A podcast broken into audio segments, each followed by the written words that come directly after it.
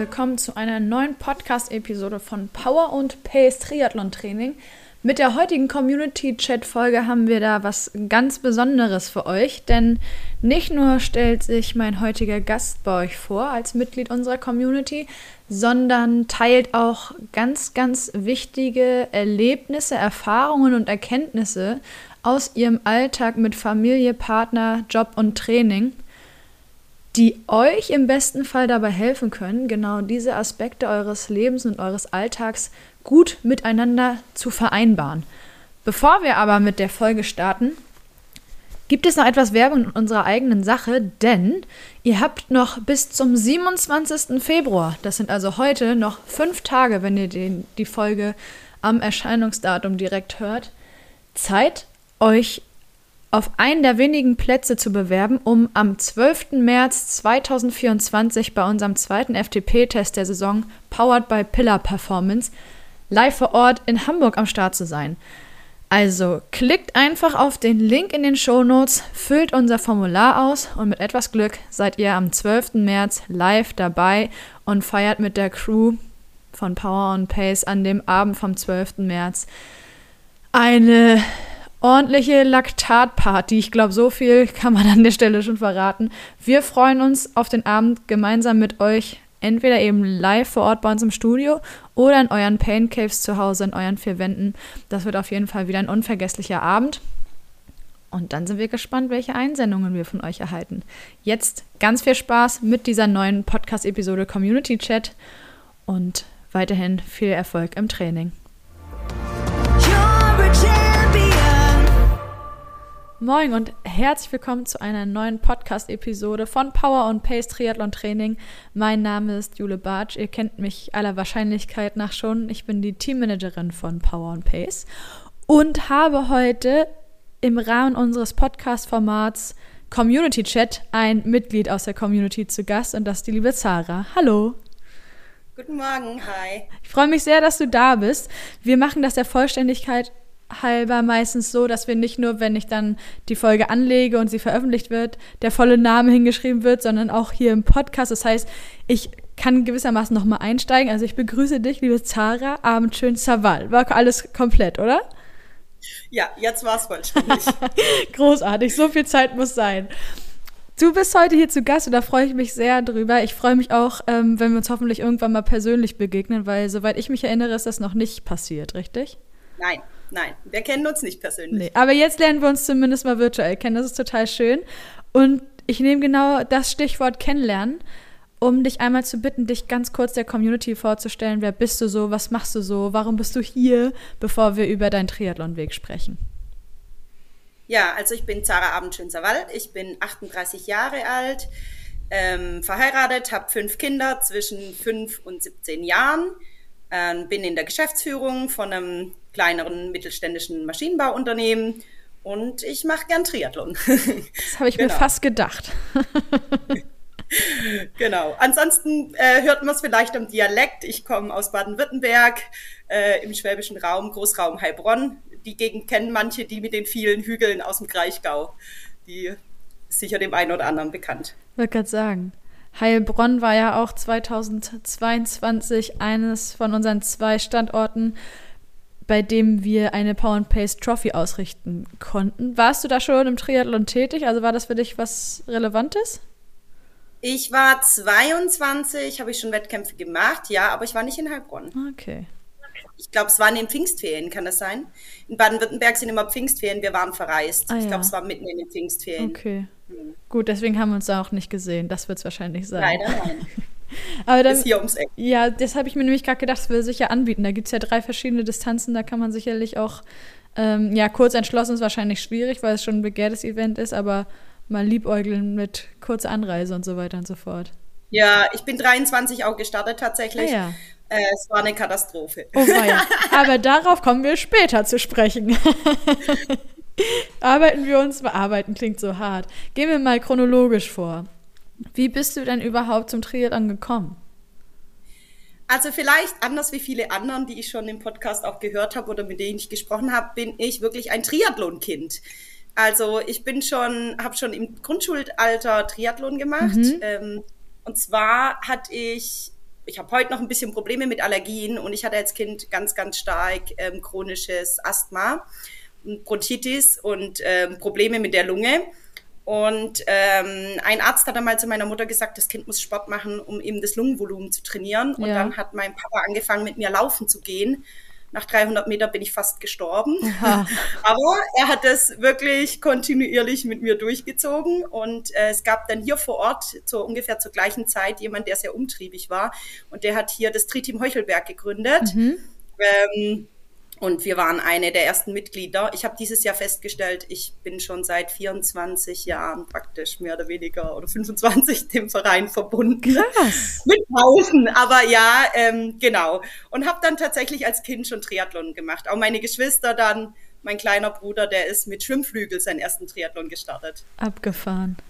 Ja, also genau. Und habe da als Kind ähm, im Grundschulalter immer Triathlon gemacht. Das war so eine richtige Triathlon-Familie, alle möglichen Familien hier aus dem Ort und dann ist man gemeinsam zu Triathlon-Events gereist und habe bei den beiden württembergischen Meisterschaften mitgemacht und Duathlons und ja, alle möglichen Läufe. Mhm. Genau. Und äh, habe das lange gemacht, bis man halt so ins Teenageralter kommt und dann andere Dinge interessanter werden. Und äh, habe zwischendrin auch jahrelang Fußball gespielt zusätzlich und dann irgendwann war halt, ja, das mit dem Sport so. Ich war ab und zu noch laufen, aber so richtig Sport habe ich dann nicht mehr gemacht. Okay. Genau. Das ist ja spannend. Ich würde gern für einen Moment, wenn das für dich okay ist, in deinem Kindesalter bleiben und da ein bisschen mehr äh, über dich und den Werdegang da erfahren. Ich stelle mir das jetzt so vor, wie alt warst du, als du angefangen hast mit dem Laufen, dann mit deinem Papa zusammen? In der ersten Klasse. Erste Klasse, also so also sechs, sechs, sieben Jahre alt, ne? Ja, sechs, sieben Jahre alt, ja. Weil wenn du schon bei der ersten Einheit so gemerkt hast, okay, nach wenigen hundert Metern ist hier der Ofen aus, stelle ich mir das so herausfordernd vor für dich als kleines Kind, genauso wie für deinen Vater. Aber du musst ja letztendlich die Entscheidung fällen, wieder loslaufen ja. zu können. Kannst du dich daran noch erinnern, wie es dir so ging und ob du einen großen Schweinehund hattest, dich zu überwinden? Weil das klingt ja wirklich fast dramatisch, wie das erste Mal lief. Ja, also ich erinnere mich auch noch genau, wo das war, an eine Situation, wo wir vom Sportplatz losgelaufen sind und das sind vielleicht 300 Meter und da kommt so eine Baumschule und das Wetter war auch nicht so gut und ich habe geweint, weil ich das Gefühl habe, ich krieg keine Luft mehr. Und mein Papa hat gesagt, wenn du nicht mehr laufen kannst, dann gehst jetzt ein Stück. Und dann sind wir ein Stück gegangen und dann sind wir wieder angelaufen und gegangen, so wie viele Erwachsene heute ja das Joggen anfangen. Und es war dann aber ganz nett, weil ähm, ich war dann relativ schnell in so einer Trainingsgruppe und dann haben wir auch viel Athletik gemacht und waren Radfahren und so. Und das ist ja nicht ganz so anstrengend. Und dadurch, dass ich dann aber gemerkt habe, dass es immer besser wird und in der Gruppe das natürlich dann auch leichter ist, ähm, ja, war ich dann irgendwie, und dann Schwimmen war ja eigentlich auch ganz gut. Und äh, heute gehöre ich zu denen, die eigentlich ohne Probleme 25 Meter tauchen können Krass. und äh, wo alle mich sagen, was? Ich kann keinen Sechserarmzug schwimmen und so, ähm, das mir relativ leicht fällt. Aber ich glaube, es liegt auch daran, weil ich halt als Kind praktisch immer diese Grundlageneinheiten auch gemacht habe, schon viel und ja, das halt für mich immer wichtig war. Mhm. Abgefahren. Ja, also das ist ja der Wahnsinn.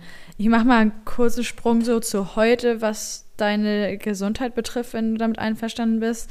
Ja. Wie steht es gerade um äh, deine Lunge, um alle möglichen Allergien wie Asthma? Also Asthma ist jetzt keine Allergie, oder? Korrigiere mich, wenn ich falsch liege, aber Asthma und die Allergien? Ja, also praktisch ein allergisches Asthma, mehr okay. oder weniger. Aber ich habe das ganz gut im Griff. Also ich merke halt, je, je mehr, also je mehr ich trainiere, desto besser ist auch die Lunge trainiert. Das macht natürlich einen großen Unterschied. Mhm. Ähm, aber ich habe manchmal habe ich noch so Situationen, ähm, wo ich da eingeschränkt bin.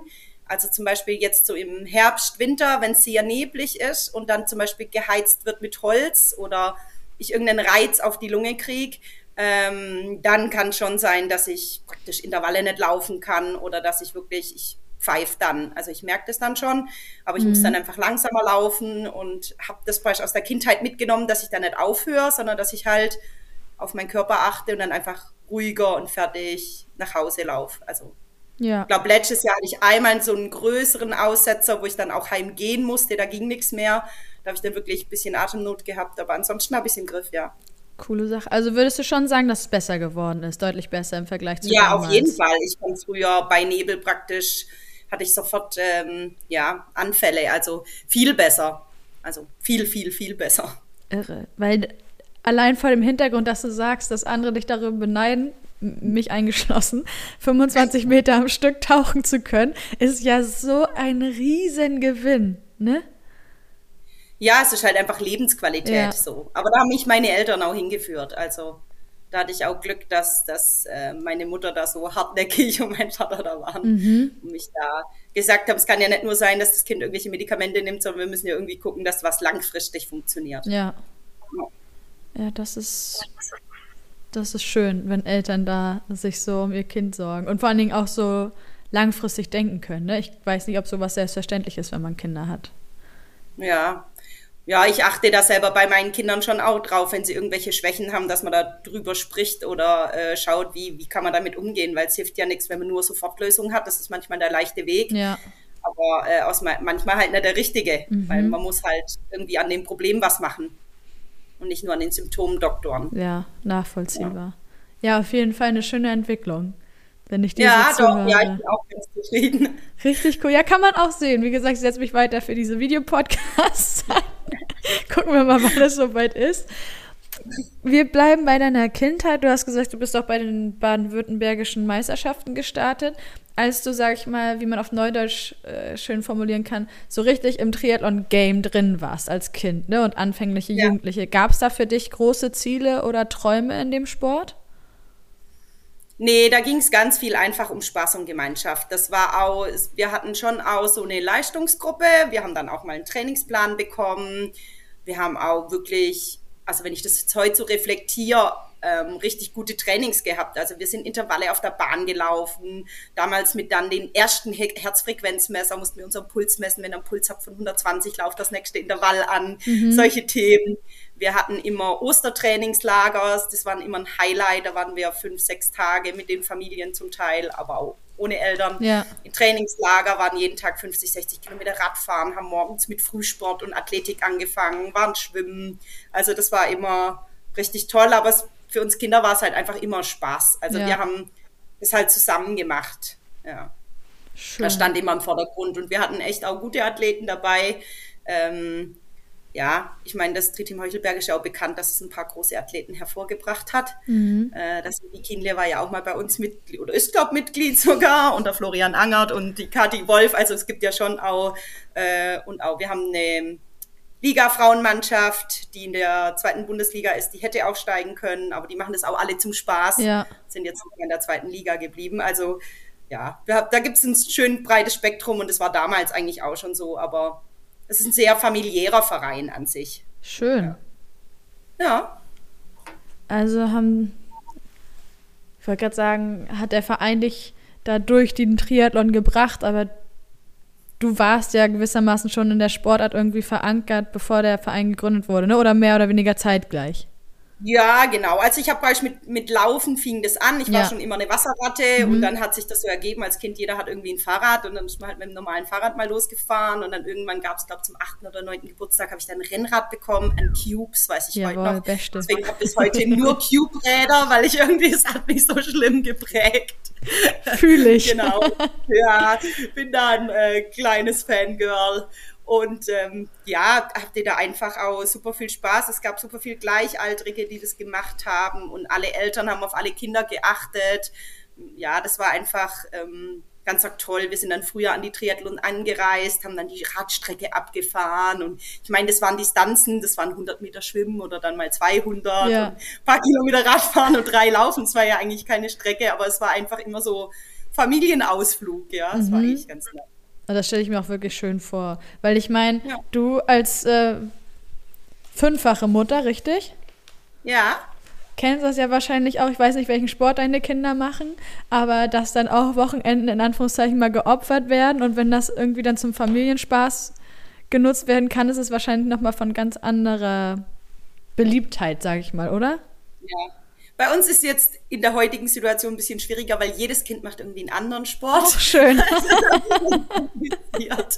Aber ähm, ja, also ich denke, wenn man halt was gemeinsam mit Freude macht, ähm, dann ist es eigentlich, äh, ja, wir gehen zum Beispiel alle super gern schwimmen und wenn wir dann die Zeiten zum, zum Schwimmen, Planschen im Wasser nutzen, dann sind alle eigentlich happy immer. Prima. Ja, macht immer mehr Spaß. Ja, cool. Jetzt hast du vorhin schon bisschen durchblicken lassen, dass sich im Laufe deines Erwachsenwerdens das alles so ein bisschen verändert hat, auch mit dem Triathlon. Triathlon war irgendwann, ich habe mir, als ich dir zugehört habe am Anfang, so gedacht, ja, als Teenager, wie du auch sagst, werden dann andere Sachen interessant und trotzdem bleibt der Triathlon ja einfach zeitintensiv. Das kannst du ja nicht, das kannst du ja nicht leugnen. Also, dass es dann schwierig wird, miteinander zu vereinbaren, so mein erster Gedanke kann ich mir gut vorstellen. Wie, wie verlief es so? Ab wann hast du mitbekommen, dass Triathlon ein bisschen weiter in den Hintergrund rückt, als es es vorher tat? Ja, das war so, ich glaube mit 14, 15 rum. Ich habe auch noch zwei Instrumente gespielt, Oha, okay. äh, hatte Gesangsunterricht, war im Fußball, also ich hatte super viel. Ich hatte jeden Tag ganz, ganz viel Dinge und ähm, ja, dann wird ja auch die Schule irgendwann anspruchsvoller und irgendwie war das dann, ja, hört man mal das, dann das eine auf und dann das andere und hat sich das dann verloren. Ich bin dann auch mit äh, knapp 18 ähm, umgezogen äh, habe dann mein Abitur an einem Internat gemacht und dann war sowieso ich da aus dem Ganzen raus. Ja, und habe das tatsächlich einfach so sukzessive wurde das immer weniger. Man hätte ja auch mit 14, 15 dann, um mithalten zu können, sage ich jetzt mal, ähm, da war zum Beispiel in meinem Jahrgang eine Ricarda Lisk, die kennt man ja vielleicht heute auch noch. Mhm. Ähm, um da mithalten zu können, hätte man ja wirklich viel mehr machen müssen. Und ähm, ja, und ganz ohne Wettkämpfe war es dann auch irgendwie langweilig, ja. Und dann hat sich das einfach so ein bisschen verlaufen. Also dann hat man Partys, ein paar andere Dinge unternehmen. Ja, ja, klar. Genau. Ja. Wahnsinn. Gab es denn, äh, als Triathlon sukzessive weniger war, ein anderes der zigtausend Hobbys, ich übertreibe mal, die sich dann so durchgesetzt haben, weil du gemerkt hast, jetzt gerade brenne ich dafür richtig? Ja, also ich muss dazu sagen, ich habe äh, dann meinen Fokus auch viel auf die Schule und auf Musik gesetzt, habe dann sehr viel Musik gemacht, habe eine Ausbildung auch in dem Bereich noch parallel schon ähm, zum Abitur gemacht, habe dann freiberuflich in dem Bereich Musik gearbeitet mhm. und habe mit 20 mein erstes Kind bekommen ah, okay. und dann war es ja sowieso schwieriger. Ich war dann regelmäßig immer noch joggen, so immer wieder mal für mich, aber ja, und war auch gern schwimmen, aber ich bin eigentlich, glaube auch keine Bahn geschwommen. Ich überlege gerade. Vielleicht mal ein paar, aber nichts nichts Richtiges. Genau, und habe dann ja eineinhalb Jahre später schon mein zweites Kind bekommen. Und als meine Tochter dann 13 Monate alt war, habe ich mich entschieden, so jetzt muss ich mal noch was Vernünftiges machen und habe noch studiert. Mhm. Dann habe ich mit zwei Kindern BWL studiert und dann war es ja sowieso mit Sport ganz arg schwierig. Ja. Genau. Ja. Und bin dann erstmal ins Berufsleben gestartet Genau. Dann kam Kind 3 und 4, das sind Zwillinge. Ach cool. Und äh, Kind 5 und nach Kind 5 habe ich dann beschlossen, so jetzt wird es Zeit, dass ich mal wieder Sport mache. Und wie ging es dann los? Dann ging es los. Ich muss ehrlichweise dazu sagen, ich habe durch diesen Stress im Studium und auch durch diese große Belastung einfach auch äh, viel mit Essen kompensiert. Ich war dann sehr stark übergewichtig, mhm. also wirklich stark übergewichtig und habe ähm, in der Schwangerschaft von meinem jüngsten Sohn dann Probleme gehabt mit dem Bluthochdruck und mit den Venen und so und war dann äh, bei einem Arzt und der sagte so knallhart zu mir und heute bin ich ihm auch dankbar. Ja, wissen Sie, das wäre auch alles viel entspannter, wenn Sie nicht so übergewichtig wären, unabhängig von Ihrer Schwangerschaft. Und dann habe ich das mal sacken lassen. Ich wollte gerade sagen, das sitzt ja. Ja, und so schwanger, viele Emotionen. Ja, man denkt dann schon so, uh, das, äh, ja. Aber auf der anderen Seite hatte er natürlich vollkommen recht, weil ich habe fünf Kinder, ich habe eine große Verantwortung, ich habe auch beruflich eine große Verantwortung. Und äh, wie will man für andere Verantwortung übernehmen, wenn man selber mit sich unachtsam umgeht? Und habe das irgendwie mitgenommen und habe tatsächlich in der Schwangerschaft in Anführungszeichen nicht mehr zugenommen. Und äh, als mein jüngster Sohn dann auf der Welt war, habe ich dann beschlossen, so, das war's jetzt, jetzt guckst, dass du fit und gesund bist, weil du hast fünf Kinder, du musst nach denen schauen und du musst fit und gesund sein für die Kinder mhm. und auch ja, für die anderen Herausforderungen im Leben. Und habe dann Rückbildungsgymnastik, äh, Hits, habe angefangen mit Walken, immer mit Kind im Tragetuch, mhm. habe mit denen ins Tragetuch gebunden, bin spazieren gegangen. Ja, und dann habe ich eines Tages gemerkt, ja, also ich kann relativ flott walken und wenn es da den Berg runter geht, könnte ich mal probieren joggen und bin nur die ab, weißt immer wenn es bergab ging, bin ich gejoggt mhm. und so sukzessive. Dann irgendwann habe ich die ersten drei Kilometer in 30 Minuten gemacht. Ich war total happy wieder, habe sukzessive Gewicht verloren, habe dann im Frühjahr, als das Freibad bei uns im Ort aufgemacht hat, wieder angefangen mit Schwimmen. 2 Minuten 40 auf 100 Meter, aber egal, ich konnte schwimmen, ja. Ich konnte ja schon von der Technik her Kraul und Brust und alle Schwimmarten und habe dann angefangen zu schwimmen. Ja, und 2019 habe ich dann wirklich auch so ja, regelmäßig Sport gemacht, habe mir ein E-Bike gekauft mhm. oder ein Radfahren. Jawohl. Und so hat sich das ergeben. Und dann kam Corona. Der Klassiker. Das war natürlich dann, äh, ja, der Klassiker. Und ich bin direkt kurz vorm Lockdown meinen allerersten Halbmarathon gelaufen. Also ich bin hauptsächlich gelaufen. Mhm. Ähm, am Weltfrauentag, am 8. März 2020. Das war so ein bisschen für mich. Mhm. Und bin in echt gut gelaufen in Frankfurt. 1,52 irgendwas. Also auch recht flott ja. dafür, dass ich, ja, war mega happy. Und ähm, hatte dann in dem 2020 Sommer das Problem, dass diese Öffnungszeiten von dem Freibad so sauschlecht waren. Mhm. Die waren ja, ich hatte entweder keine Betreuung oder ich habe gearbeitet ähm, und das Freibad hatte irgendwie auch nicht jeden Tag auf und dann nur bis 19 Uhr. Und dann hatte ich mit einer Bekannten gesprochen, die wusste ich, die ist im Triathlonverein hier im Ort, also im Tri-Team. Ja. Und sagte, ey, könnt, habt ihr Trainingszeiten im Wasser? Ich würde gern schwimmen gehen, aber ich komme nicht, weil die Öffnungszeiten so blöd sind. Sagt sie, ja, Donnerstagabends, wenn es zumacht, dann darf das Tri-Team eine Stunde rein. Hammer. Und ich sage, darf ich da mal rein dazukommen? dann meinte sie, ja, kannst du schwimmen? Ja, ich kann schwimmen. Und dann kam ich und das Erste, was der Trainer auch fragte, kannst du schwimmen? Ja, ich kann schwimmen. Und dann sagt er, wie viel? Und dann sage ich, ja, wenn ich allein schwimme, so 2000 Meter, 2500 Meter kann ich schon gut schwimmen. Dann sagt er, Bahn 2. Und dann hat er mich gekriegt und ich bin fast gestorben auf Bahn 2, weil da waren schnelle Leute, aber ich habe mich hinten rangehängt und es ging. Es hat so Spaß gemacht und dann haben die hinterher noch ein Koppeltraining gemacht und sind auf die Bahn. Alter die Woche drauf hatte ich meine Laufschuhe dabei und habe dann mein erstes Koppeltraining gemacht. Und als das dann immer möglich war, haben die anderen gesagt, ja, ähm, übrigens montags ist immer Stabi. Ah ja. Ja gut, also dann bin ich montags in Stabi und so hat sich das dann entwickelt. Cool. Dann habe ich andere kennengelernt und äh, ja, ein Jahr drauf habe ich schon meinen ersten Triathlon wieder gemacht. Ja. 21 war das dann, der erste Triathlon. Ja, genau. Und wo bist du gestartet oder so für dich? Äh, ich bin, nee, in Steinheim an der Mur gestartet. Den Achim Seiter kennt man vielleicht auch, der ist auch ganz umtriebig als mhm. Moderator und im Sportwesen, der, der veranstaltet das zusammen mit anderen. Das ist nur eine Sprintdistanz im Mai, aber das war doch ohne Klickpedale natürlich mit einem geliehenen Rennrad. Ach, guck an. keine Radschuhe, nur Laufschuhe. Also es war alles total hemdsärmlich, aber ich hatte so viel Spaß. Ich habe die ganze Zeit äh, einfach Spaß gehabt, dachte, hey, voll krass, was mein Körper so kann. Äh, habe mich irgendwie gefreut, das Wetter war gut. Ja, habe ewig gebraucht, aber es war schön. Obwohl, ja, das, das, das lässt sich immer so leicht sagen. Das ist ja egal, Hauptsache du bist ins Ziel gekommen, hattest Spaß.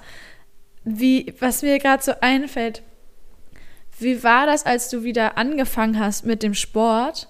Nachdem du ja aus der Jugend, ich meine, das ist jetzt auch schwierig, ne, als Erwachsene, die lange keinen Sport machen konnte oder nicht gemacht hat aufgrund deiner Entwicklung mit der Familiengründung und so weiter, verglichen mit einer Jugendlichen oder ein Kind, was keinerlei Verantwortung hatte, außer zum Training zu gehen und in die Schule oder halt noch die anderen Hobbys abzudecken. Wie, wie war das für dich so, als du die ersten Zeiten hattest? Man kann die ja, stelle ich mir an deiner Stelle vor, auch einordnen. Eigentlich tatsächlich hat es keine Rolle gespielt, cool. weil bei uns als Kinder der Spaß im Vordergrund stand. Ich weiß nicht, wie schnell ich als Kind gelaufen bin, ehrlicherweise. Ich weiß keine Wettkampfzeit, wie lange ich für bestimmte Distanzen gebraucht habe mhm. oder so. Habe ich gar nicht. Man hat sich praktisch untereinander in der Gruppe verglichen. Aber ich könnte jetzt nicht sagen, ich bin als Kind die und die Pace gelaufen oder so und so schnell Rad gefahren. Also gar nicht. Deswegen hat es keine Rolle gespielt. Und äh, ich vergleiche mich tatsächlich hauptsächlich mit mir selber. Und ich habe ja dann allein schon durch die Gewichtsabnahme in die Kontinuität im Training, längere Distanzen, mal schnellere äh, Themen, habe ich ja eine Entwicklung gesehen. Deswegen war ich damit total happy. Also, Ach, cool. Ja. Ja. Das ist schön. Wenn du darauf zurückguckst, 2019 beispielsweise, als du, wie du sagtest, Sport regelmäßig stattgefunden hat, im Vergleich zu dem Punkt, wo dein Arzt dir so ein Brett serviert hat, ähm, was konntest du 2019 für dich feststellen, wie es dir ging im Gesamtkonzept, sag ich mal, aus Familie, Job, Sport, dein eigenes Wohlbefinden? Ich meine, das Leben ist immer so eine Achterbahn, ehrlicherweise. Ja. Man hat immer so bessere und gute Phasen, aber tatsächlich ähm, ist halt Sport für mich ein unglaublicher Ausgleich. So, der mich viele Dinge einfach auch bewältigen lässt, die ich in meinem Alltag habe, der mhm. sehr, sehr herausfordernd ist.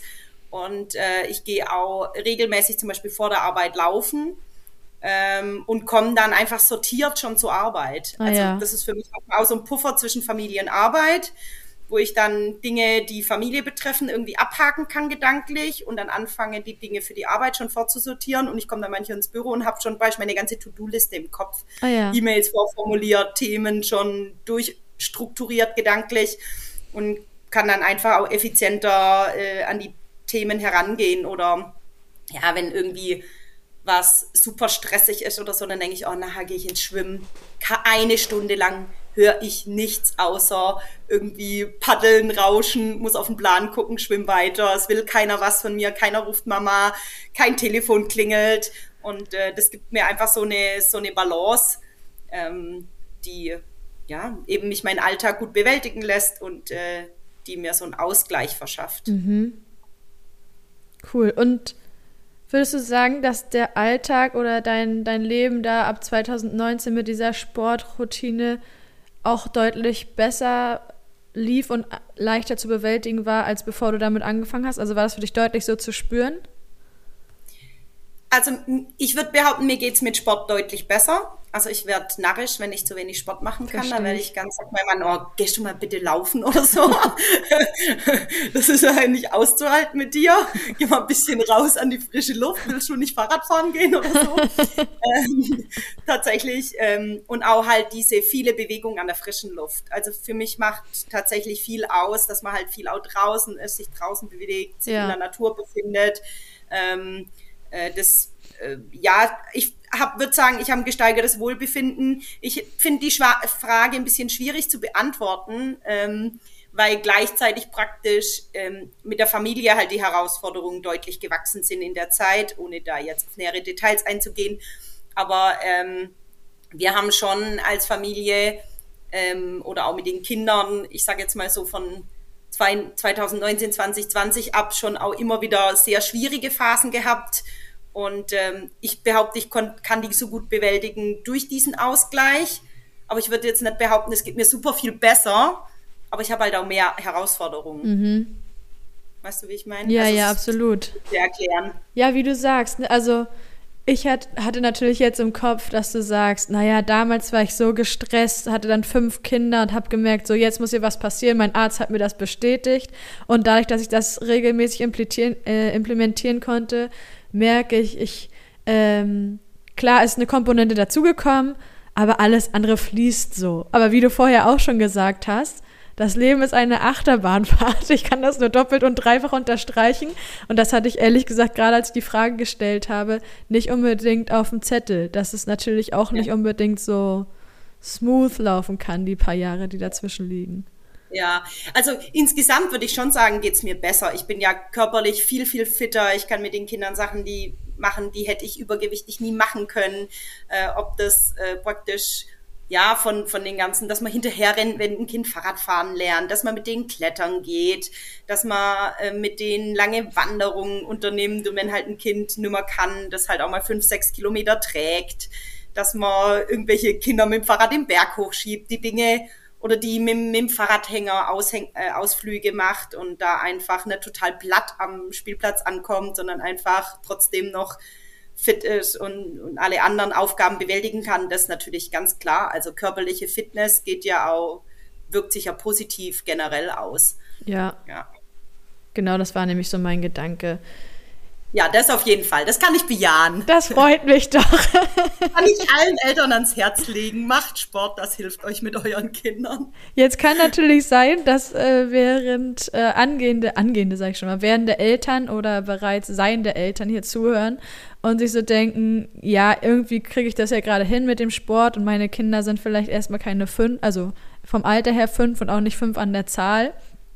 Äh, aber ich würde mir schon wünschen, dass mir jemand vielleicht mal so hilfreiche Tipps an die Hand gibt, wie ich das vom Zeitmanagement einfach über den Alltag und auch über die Woche hinweg langfristig besser organisieren kann, um vielleicht weniger gestresst zu sein, ähm, Puffer zu haben, also zeitliche, ne, um nicht von ähm, Aufgabe zu Aufgabe im Alltag zu rennen oder, oder, oder. Wie hast du da so deinen Weg gefunden und hast du vielleicht sogar hilfreiche Tipps aus deinen bisherigen Erfahrungen für unsere Zuhörerinnen und Zuhörer? Ja, ich glaube, ich kann ein bisschen aus dem Nähkästchen plaudern. Gerne. Also erstmal ist so meine Grundhaltung, der Sport ist ein Hobby und das also muss Spaß machen. In, äh, klar ist mal die eine oder andere Trainingseinheit hart oder ich laufe los und denke so, boah, und jetzt soll ich noch Intervalle laufen so. Also es kennt ja sicher jeder Sportler. Mhm. Aber an sich soll die, die Grund äh, oder die, die, der Sport soll einen positiven Effekt haben auf mich, auf meine mentale Gesundheit, auf meine äh, ja, körperliche Gesundheit und mir eine, eine Kraftquelle sein. Mhm. Ja, das ist so meine Grundhaltung. Ähm, und deswegen, äh, mit der gehe ich ran. Und dann ist halt sehr viel bei uns Struktur. Also wir haben ja mit fünf Kindern sowieso einen strukturierten Alltag, weil der einfach notwendig ist, weil ich planen muss, wer ist wann wo, ja. wer übernimmt wo welche Kinder, wer bringt wo welche Kinder hin. Ähm, und ähm, die Struktur hilft mir halt auch unglaublich für den Sport. Also wir haben zum Beispiel einen, einen, Speiseplan, was es in der Woche zu essen gibt. Nicht streng, montags gibt es das, dienstags das, aber wir schreiben uns auf, was wollen wir diese Woche kochen und dann wird es nach und nach abgearbeitet. Äh, das hilft uns, dass wir zum Beispiel nur einmal in der Woche einkaufen gehen, weil wir halt alles praktisch in einem Großeinkauf erledigen können. Ähm, wir haben immer ja, einen geregelten Tagesablauf.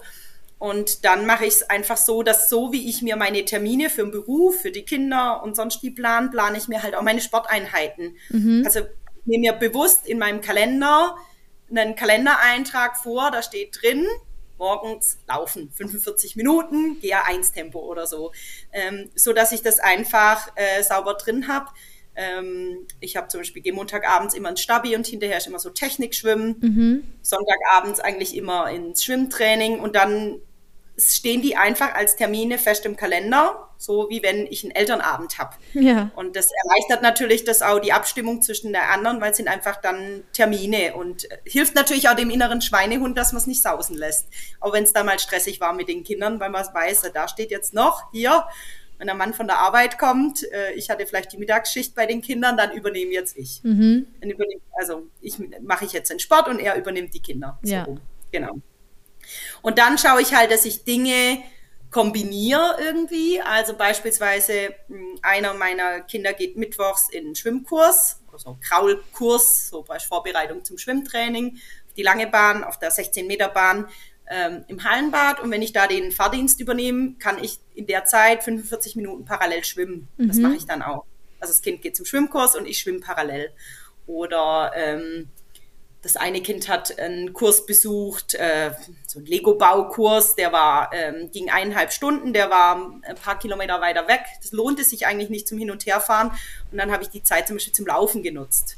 Ja, ich stehe dann halt verschwitzt vor dem Ding, alle anderen Eltern ganz normal, ich halt in meinem Laufdress, ein paar gucken komisch, ähm, aber äh, das macht nichts, muss ich halt verschwitzt heimfahren, denke ich mir ein Handtuch und, und das Ding und dann, ja, aber dann nutze ich halt die, die in Anführungszeiten Leerlaufzeiten dann eben für Sport, also gucke ich dann oder ähm, die Kinder gehen morgens zur Schule, ich bringe den Kleinen zum Kindergarten, habe schon die Laufsachen an, lass das Auto am Kindergarten stehen, lauf dort eine Runde, steige ins Auto, gehe duschen und zur Arbeit. Mhm. Also dass ich, ich laufe manchmal zur Arbeit, also dass ich zur Arbeit jogge, dann dort dusche, solche Sachen.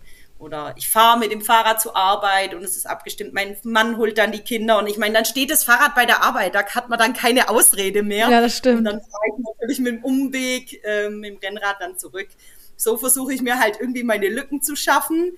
Ähm, oder wenn ich ganz arg lang stressige Arbeitstage habe, ähm, versuche ich dann meine Mittagspause auszuweiten, dass ich in der Mittagspause laufen gehe. Also da jongliere ich immer. Es gelingt mir nicht immer, aber tatsächlich dieses in den Terminkalender eintragen ähm, hilft unglaublich und dann realistische Ziele setzen. Mhm. Also ich habe das letzte halbe Jahr, also ab Februar bis August, habe ich nach dem Finisherplan äh, trainiert und dann habe ich manchmal die Wochenpläne gesehen und wusste, das kriege ich einfach in dieser Woche nicht unter. Und dann habe ich überlegt, was kann ich sinnvollerweise streichen, was tut mir am wenigsten weh. Meistens war es die Radeinheit, ehrlicherweise. Ach, guck an, das ist überraschend. Das höre ich aber selten. Eher meistens das Schwimmen. Nee, ich, ich liebe Schwimmen. Also ich bin nicht schnell, aber ich liebe das Schwimmen. Ähm, genau, und dann habe ich gedacht, ja gut, die geht jetzt halt nicht. Oder habe sie dann gekürzt, habe gesagt, okay, zwei Stunden schaffe ich nicht, aber eine Stunde geht. Mhm. Und habe das dann auch so eingetragen. Und ähm, dann hat man halt auch kein, oder habe ich kein schlechtes Gewissen, ja, ich habe das nicht geschafft, sondern das war geplant, dass das nur eine Stunde. Dann muss man das einfach auch realistische Ziele sich setzen ja. und die dann auch halt möglichst abarbeiten. Und dann halt pragmatisch, wenn manche Dinge sind halt einfach, wie sie sind. Es wird ein Kind krank, irgendeiner stürzt. Ähm, die Schule ruft an, dass irgendwas ist, der Kindergarten hat eingeschränkte Betreuungszeiten, ja, dann ist so, dann macht man halt Stabi mit äh, Kind nebendran und wird halt dreimal unterbrochen oder fünfmal. Ähm, dann versucht man auf die Rolle zu sitzen und dann steigt man halt dreimal ab, weil irgendein Kind und, äh, irgendein Problem hat und dann setzt man sich halt wieder drauf und fährt weiter, dann ist halt so. Also mhm. da muss man dann halt auch irgendwie pragmatisch das angehen. Ja, ich habe eine lange Liste. Eigentlich wäre jetzt so ein Management Summary ganz gut, gell? so die fünf Sachen.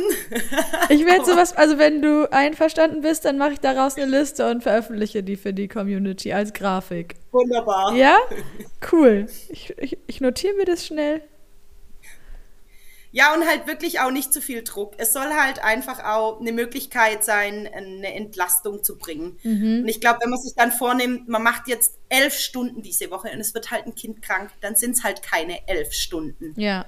Ja, das ist einfach so. Dann darf man aber auch sich nicht kasteien und sagen, oh Gott, jetzt schaffe ich das nicht oder wie soll das klappen? Weil ich glaube, wichtig ist dann einfach diese Kontinuität, dass man dran bleibt, dass man immer weitermacht, dass ja, jetzt sind zwei Einheiten ausgefallen. Vor Weihnachten habe ich vier, fünf Tage gar nicht trainieren können, weil es war so viel beruflich, privat, äh, alles Mögliche war noch, irgendein Kind war noch krank. Ja, dann ist so. Das ändert ja nichts an meinem äh, sportlichen Dasein dann, sobald es wieder geht, macht man weiter.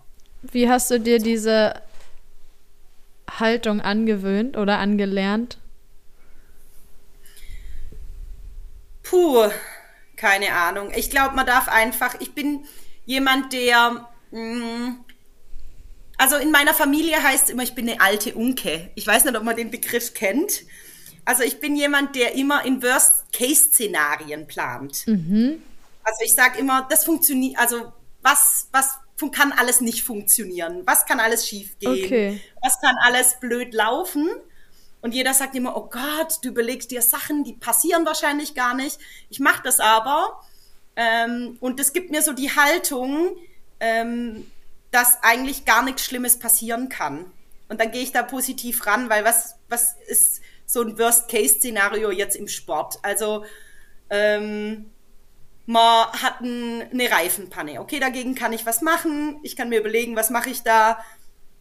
Wie realistisch ist das, dass mir das passiert? Wie schlimm ist das? Was, was würde das ändern an meinem Ergebnis? Ja, ich wäre ein paar Minuten langsamer, aber an sich meine Leistung habe ich ja trotzdem gebracht. Mhm könnte ja theoretisch die Uhr stoppen und dann wüsste ich ja trotzdem, wie gut ich war. Also so, wenn ich dann wirklich wissen will, wie gut wäre ich ohne Reifenplatzer gewesen, aber es passiert ja eigentlich nichts Schlimmes. Und wenn man das sich so durchdenkt oder ich, wenn ich mir das so durchdenke, dann gehe ich eigentlich immer total posi äh, äh, positiv an die Dinge ran, weil eigentlich in den meisten Fällen kann gar nichts Schlimmes passieren. Ja. Und dann habe ich so eine Grundhaltung, das wird schon alles werden, so und ähm, gehe da, habe dann eigentlich auch immer viel Spaß an allem. Cool. Ja. Und ich, also ich kann mich gut selber quälen. Ich glaube, alle Triathleten können sich selber gut quälen, sonst mhm. würden sie nicht den Sport machen. Aber äh, ich habe gelernt, dass ich praktisch nicht übertreibe. Also, dass ich dann einfach auch mal sagen kann, ich lasse es. Mhm.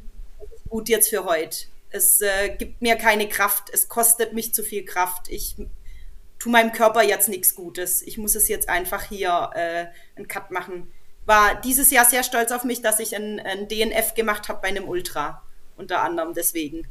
Ja, weil ich bin, ich hatte irgendwie keinen guten Tag, ich bin losgelaufen, ich hatte irgendwie andere Schuhe, weiß gar nicht warum, wie es manchmal so ist. Ich habe andere Schuhe gegriffen, wie ich eigentlich mitnehmen wollte und bin losgelaufen. Ich habe gemerkt, oh, ich krieg vorne schon irgendwie eine Blase, dann zog es irgendwie im, im Oberschenkel und das war so ein ein Event, wo man fünf Kilometer Runden läuft, 50 okay. Kilometer lang. Huh. Und ähm, habe gemerkt, so bei Kilometer 20, ich laufe unrund irgendwie. Ich komme in so eine Schonhaltung, weil mir immer wieder irgendwie so wie so Krämpfe im rechten Oberschenkel habe. Und bei 30 Kilometer habe ich einfach aufgehört. Weil ich wusste, wenn ich jetzt nicht aufhöre, laufe ich das fertig. Mhm. Ich hätte das, ich hätte das auch fertig laufen können. Jeder kennt es, dass man dann so Dinge ja, fertig ja, läuft. Ja, na klar. Aber ich dachte, ich habe dieses Jahr noch so viel vor und so viel tolle Sachen, das ist nicht wert, dass ich jetzt in die Verletzung reinlaufe, weil ich wäre wahrscheinlich in die Verletzung reingelaufen weil ich mich so, wenn man 20 Kilometer einfach unrund irgendwie läuft, mhm. das macht was. Das tut, wenn das schon jetzt weh tut und ich laufe 20 Kilometer weiter und das ist nicht das, worauf es mir ankommt, dann ja. Dann waren alle so, oh Gott, du hast aufgehört und so. Und ich habe dann nur gesagt, ich bin stolz auf mich, dass ich aufgehört habe. Weil ich habe gemerkt, das ist jetzt nicht gut. Mhm. Und dann lasse ich es einfach. Weil ich bin 30 Kilometer gelaufen. Wer läuft 30 Kilometer am Stück? Ist so, ist so. Ja, das muss man dann einfach auch realistisch sehen. Mhm. Ja. Da sind wir wieder bei dem Punkt, ne? Realistische Ziele setzen, beziehungsweise pragmatisch vorgehen. Ja, und man, man darf dann einfach auch nicht immer sich vergleichen. Ich glaube, wichtig ist, dass man sich auch nicht immer mit denen, die noch besser, noch schneller und noch weiter vergleicht, sondern dass man einfach schaut, okay, was, was kann ich leisten? Was hab, wo habe ich mich verbessert? Mhm. Ähm, und wie viele machen gar keinen Sport? Ich war mit meiner Schwester vor ein paar Tagen an Weihnachten joggen. Da hat sie gesagt, ja, ich bin schon ziemlich langsam. Sage ich, hey, wir sind an Weihnachten joggen. Wie viele liegen auf der Couch? Richtig. Also äh, so Schnurz, ob wir 6,30 laufen oder 6 oder 6,45 ist total egal. Ja. Wir sind gerade laufen. Hammer. Ja. Ich habe noch nie einen Sportler sagen hören, ich bin richtig stolz auf mein DNF. ja. Finde ich aber gut. wirklich, ist, ja, weil man muss, also man muss halt irgendwie diesen Punkt finden zwischen, ich quäle mich, ich gehe da jetzt durch und ich habe schon auch so Fokusmomente, wo wirklich jeder Muskel wehtut und macht das Ding zu Ende. Ja, ja, das habe ich auch bei der Mitteldistanz gehabt, ja. Aber man muss dann auch für sich ehrlich überlegen, wo, wo ist meine Grenze, wo möchte ich, was möchte ich jetzt investieren hier, was sind vielleicht mögliche Folgen. Und dann habe ich beschlossen, nee, die Saison, das war im Februar, die Saison fängt gerade erst an. Ich möchte verletzungsfrei, gesund, fit. Ich habe so viele tolle Events, die ich geplant habe. Ähm, ich möchte jetzt nicht hier in eine Verletzung reinlaufen, das ist mir nicht wert. Mhm. 30 Kilometer, fein, total gut. Was will ich mehr? Ja, also ich wäre. Dann die anderen total angefeuert, war voll stolz auf die, dass die das gefinisht haben und äh, war total fein damit. Bin, glaube am gleichen Abend noch in Schwimmtraining oder am Tag danach, ich weiß es gar nicht mehr. weil ich mich gut gefühlt habe. Es war einwandfrei, es war okay. Ja. Ja. Nee, also ich vor dem Hintergrund, dass du da offensichtlich deinen Körper richtig eingeschätzt hast und wusstest, was passieren würde, wenn du es jetzt auf, auf Knall und Fall da durchziehst, finde ich es richtig gut. Also ist wieder so ein Punkt, wo ich sagen möchte, das verlangt extrem viel Mut, erstmal so gut auf seinen Körper zu hören und genau zu wissen, was Phase ist und dann zu sagen, so und jetzt ist hier Schluss. Weil ich mhm. glaube, und das kann ich auch total gut verstehen, ähm, das Ego ist auch in so einem Wettkampf so stark und der Wille gleichzeitig, dieses Ding nach Hause zu bringen, dass es einiges an Mut verlangt und Überwindung zu sagen, ja, aber für meinen Körper und für all das, was ich noch vorhabe, ist das gerade das Allerbeste, was ich machen kann, hier auszusteigen. Also Hochachtung an der Stelle. Ja. Ich meine, das, da ist halt auch wieder das Thema Verantwortung. Ich genau, das kam mir auch gerade in den Kopf. Ich praktisch montags wieder fit in der Arbeit sein, für die Kinder da sein.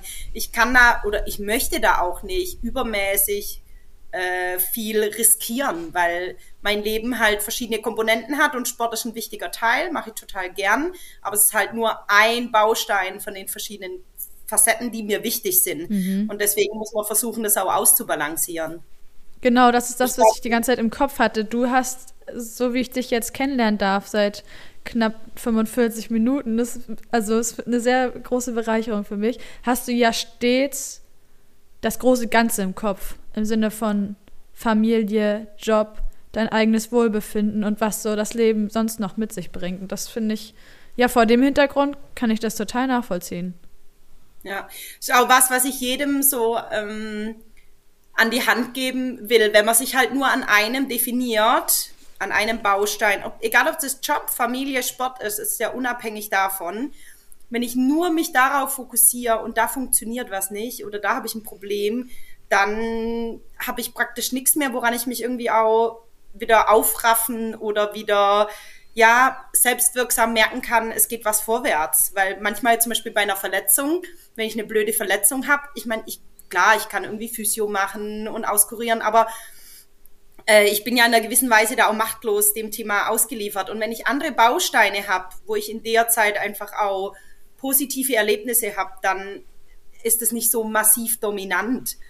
Ähm, und äh, ich denke, das ist total wichtig. Ich sehe das manchmal mit Sorge, wenn ich so ja, jüngere Athleten, manche sind ja gar nicht so viel jünger wie ich, ich habe ja sehr früh Kinder bekommen, aber ähm, dann sehe, dass die praktisch, ja, dann sogar zum Teil nur Teilzeit arbeiten und dann der Jobs, äh, der, der ähm, neben Job und Training eigentlich gar nicht mehr viel ist, die dann Events mit Freunden nicht machen, weil äh, ja irgendeine bestimmte Trainingseinheit auf dem Plan steht. Das würde mir nie passieren, mhm. wenn ich in der Walle laufen auf dem Plan habe und mich würde eine Freundin anrufen und sagen, oh, du, ich würde gern irgendwie einen Traillauf machen, gemütlich, hast Lust, komm, wir gehen zusammen eineinhalb Stunden oder so, dann würde ich immer Ja sagen.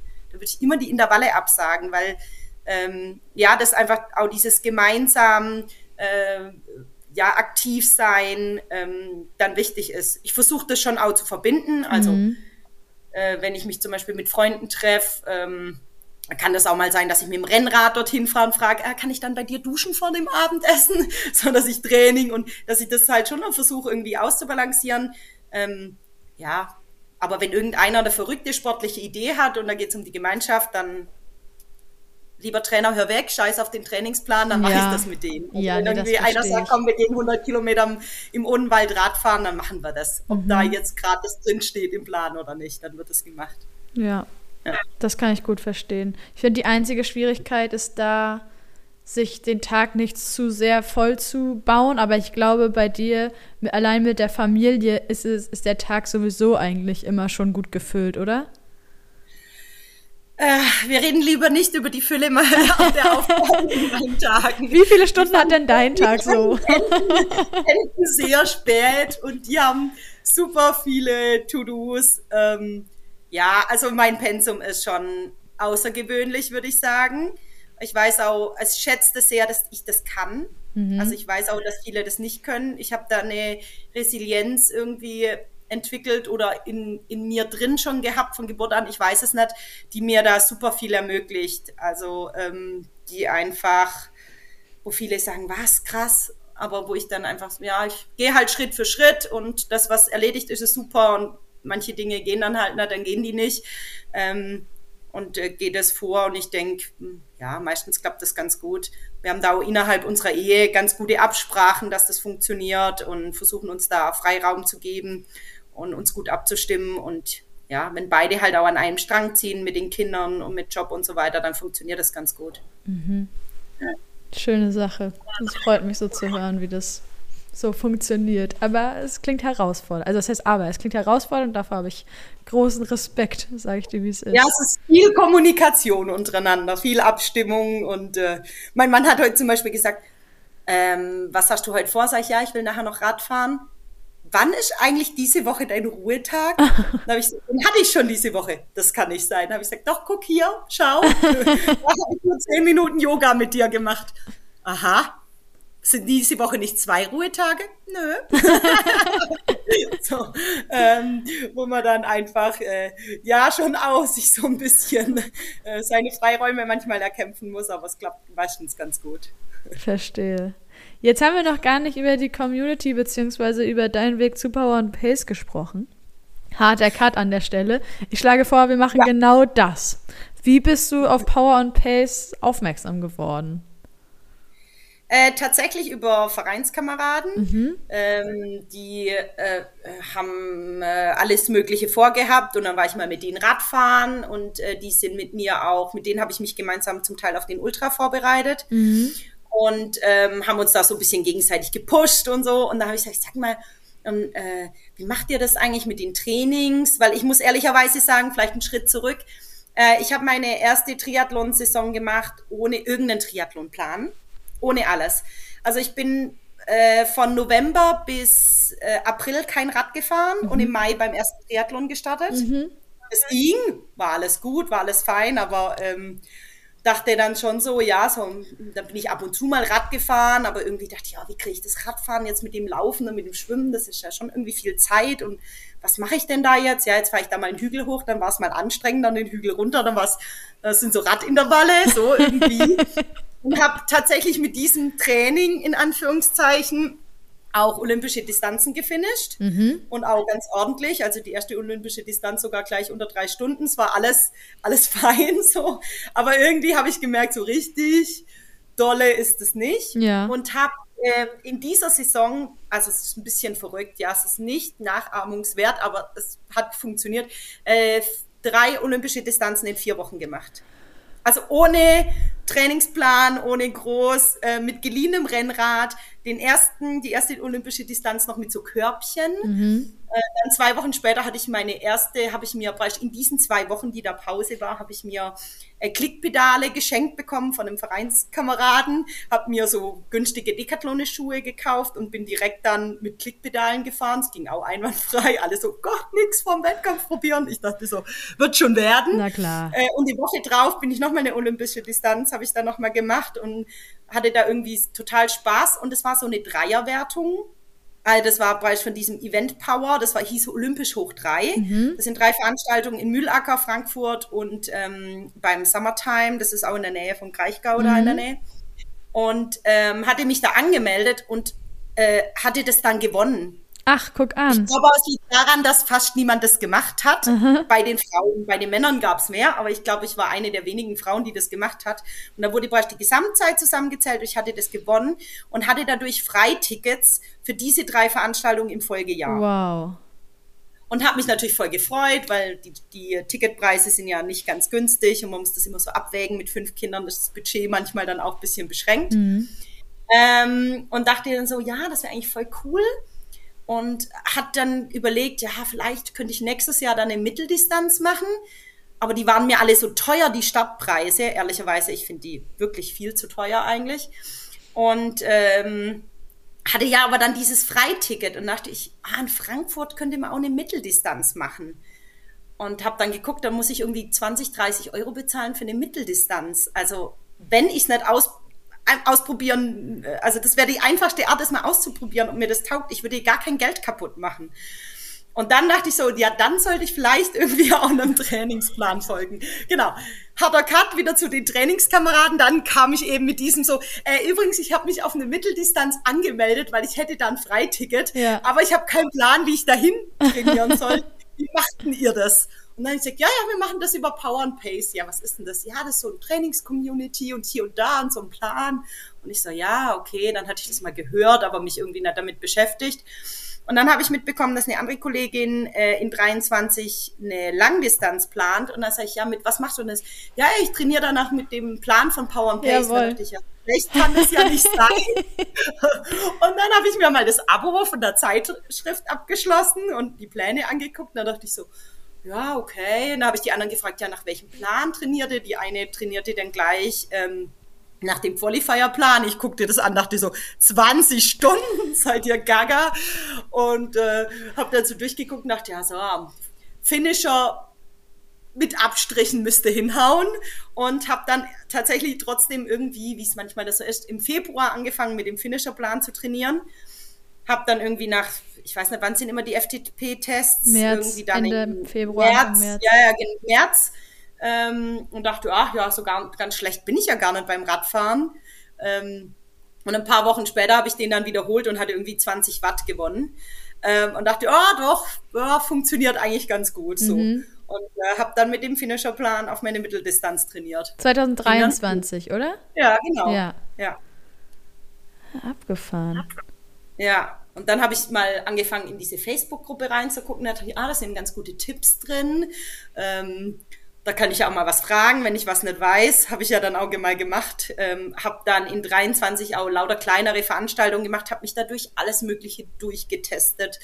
Äh, durch Verpflegung, ähm, verschiedene Varianten, Strategien in den Wettkämpfen. Bin ja dann auch einmal kläglich gescheitert in Heilbronn. Also ich bin ins Ziel gekommen, aber frag lieber nicht wie. Okay, okay. Ähm, hatte dann aber tatsächlich auch ganz gute Erfahrungen. Und ähm, ja, meine Mitteldistanz war dann einfach geil. Hammer. Um das mal so kurz zu sagen. Da hatte ich so viel Spaß, das war so super. Ich fühlte mich mega vorbereitet. Ich hatte wirklich von Anfang an bis Ende so viel Spaß. Ähm, ja, es war ein richtiges Highlight. Hat richtig Bock. Ja. Frankfurt City Triathlon war das, oder? Ja, genau. Nimm uns mal mit. Da es so kalt war und geregnet Aha. hat den ganzen Tag. Ja, das war total spannend, weil ich habe im, im Mai dann angefangen mit dem ersten Triathlon in Steinheim. Ich habe super viel Triathlons vorher gemacht, so einfach weil es mir auch super viel Spaß macht. Und bin dann gestartet in ähm, Heilbronn, in Hasmersheim, in Bietigheim, lauter so kleine Dinger, äh, in Mühlacker, habe da alle möglichen Sachen ausprobiert. Und äh, zum Beispiel in Heilbronn habe ich auf der Radstrecke, olympische Distanz habe ich da gemacht, meine Radflasche verloren auf Kilometer 6. Autsch. Ähm, ja, und dachte, tief durchatmen, alles gut. Es hat zwar 35 Grad, es war sau heiß. Mm, Klassiker ähm, Ich hatte auch wenig getrunken morgens, weil ich war morgens schon um sieben oder so dort, weil wir kamen direkt aus dem Urlaub. Ich konnte nicht vorher einchecken, musste bald morgens um sechs den Check-in vom Rad machen und der Start war um zwölf. Es lohnte sich dann irgendwie das Hin- und Herfahren nicht und dann war ich irgendwie den ganzen Morgen da in der Stadt rumgehangen, habe der Liga angefeuert, das war alles ganz nett, aber ich hatte viel zu wenig getrunken, mm. nicht gut gegessen eigentlich auch. Dann verliere ich meine Radflasche. Es hat 35 Grad. Ich dachte, okay, gar kein Thema. Hinter dem zweiten Hügel gibt's eine VP und an der VP gab's kein Wasser mehr. Oh, ja. Die hatten, denen gingen diese Radflaschen aus, weil es so heiß war. Und ich war wirklich nicht schlecht. Also ich war, würde behaupten, ja, äh, bei den ersten 50 Prozent dabei, also nicht hinten. Und ähm, dann hatten die so, so kleine 0,33er Wasserflaschen, ganz normale, organisiert und haben die durch so einen Bottich gezogen. Die waren natürlich nicht voll und haben die angereicht. Mhm. Die habe ich dann leer getrunken, weil die hätte ja nicht im Radständer gehalten. Ja, und dann bin ich noch 25 Kilometer ohne Wasser und ohne Verpflegung gefahren. Und es war heiß. Wir hatten da noch ultra Gegenwind. Normal geht die letzten fünf Kilometer total entspannt, rollt man wieder in die Stadt runter. Ich wurde immer langsamer. Es war so ein krasser Gegenwind. Wahnsinn. Und ich bin vom Rad abgestiegen und habe echt kurz überlegt, ob ich aufgebe. Es hat sich alles gedreht. Ich war so dehydriert und ich wusste da vorne 800 Meter ist die erste VP ich versuche es jetzt einfach, bin über diese Brücke über Neckar rüber gelaufen, alles hat geschwankt gefühlt, bin dann an der VP stehen geblieben, habe drei Becher Wasser getrunken und mir war erstmal schlecht. Oh war ja zu viel, wa? ja, natürlich, aber ich war so dehydriert, es ging gar nicht. Man musste dann auch mit Becher in der Hand laufen, weil es gab keine Becher mehr und habe das irgendwie ins Ziel geschleppt, ja, aber das hat keinen Spaß gemacht. Das glaube ich. Aber ich dachte, das, das mache ich jetzt einfach und ähm, ja, habe dann daraus gelernt, dass ich diese Art der Radflaschenhalterung nicht benutze. ja, weil das wäre mir zum Fängnis geworden. Habe dann noch mir so, so eine Aero-Flaschenaufsatz organisiert für, für den Aerolenker, den ich dann noch von einem anderen äh, Kollegen geliehen habe. Der hat gesagt, leist dir das aus, wenn es behält, gibst mir was dafür, aber ich brauche es gerade nicht. Und mir dann so für 15 Euro so eine günstige Flasche und war total happy damit. Das ging dann, habe ich dann beim nächsten Triathlon in, glaube in Mühlacker oder Hasmersheim, glaube in Hasmersheim hatte ich noch nicht den Mühlacker dann ausprobiert, da ging's, da habe ich mir dann auch ISO reingefüllt, da hatte ich dann zu viel ähm, Kohlenhydrate aufgenommen, da hatte ich immer Bauchkrämpfe des Todes im Ziel, da wusste ich dann auch, okay, da muss ich jetzt aufpassen, das war jetzt so das Limit und habe mich so rangetastet und dadurch, dass ich das alles möglich probiert hatte, war ich eigentlich super vorbereitet halt auf die Mitteldistanz, mhm. da hat mhm. dann alles gerutscht. Also ich hatte total viele Fails in den Wettkämpfen davor habe das aber auch alles nicht so als schlimm empfunden, sondern immer gedacht, okay, was lerne ich draus? Ja. Was, was kann ich besser machen? Ähm, weil ich so diesen Fokus hatte, ich will diese Mitteldistanz gut machen. Ich will da gesund und fröhlich und mit einer guten Zeit ins Ziel kommen. Hervorragend. Ja. Ich wollte ja. gerade sagen, also vor allen Dingen in Heilbronn, möchte ich mal behaupten, hast du sehr intensiv Erkenntnisse gewonnen. Auf einem Level, die so vielleicht gar nicht unbedingt Not tun, aber klar, wenn man mit der Einstellung, die du ja anscheinend täglich so hast, durch, durch die Wettkämpfe geht, dann ist das gewinnbringend. Ja, also, also ich habe in Heilbronn wirklich gelitten. Ich hatte wirklich gar keinen Spaß. Es waren ja auch super viele Leute da, ich, die ich kannte und so. Und ich dachte, ich mache jetzt das Ding einfach fertig. Mir tat ja an sich nichts weh. Ich hatte ja bloß diese Dehydrierung. Dann habe ich getrunken, dann ging es mir auch langsam besser. Aber ich sage mal, wenn man über einen bestimmten Punkt ist, dann bringt man keine Höchstleistung mehr. Dann ist es einfach rum, dann hat man sich abgeschossen. Ja, richtig. Dann schleppt man sich halt so ins Ziel. Ähm, aber ich habe auch irgendwie gemerkt, so ja, ich kann das halt auch. Ich kann mich da auch quälen und ähm, das geht alles. Ähm, ich komme da irgendwie aus so einem Tief auch wieder raus. Und äh, das gibt einem ja im Nachhinein dann ja irgendeine Zuversicht, dass es ist, aber ich war wirklich nicht sehr happy im Ziel. Das kann ich mir vorstellen. Ja, ja. Hab dann noch meine Badelatschen gesucht irgendwie. Also es lief an dem Tag alles so semi. Ähm, ja, aber ähm, ich, ich war an dem Tag, hatte ich ein gutes Schwimmen, das hat mich dann motiviert. Ich bin alle Rampen hochgekommen, die ich hochkommen wollte.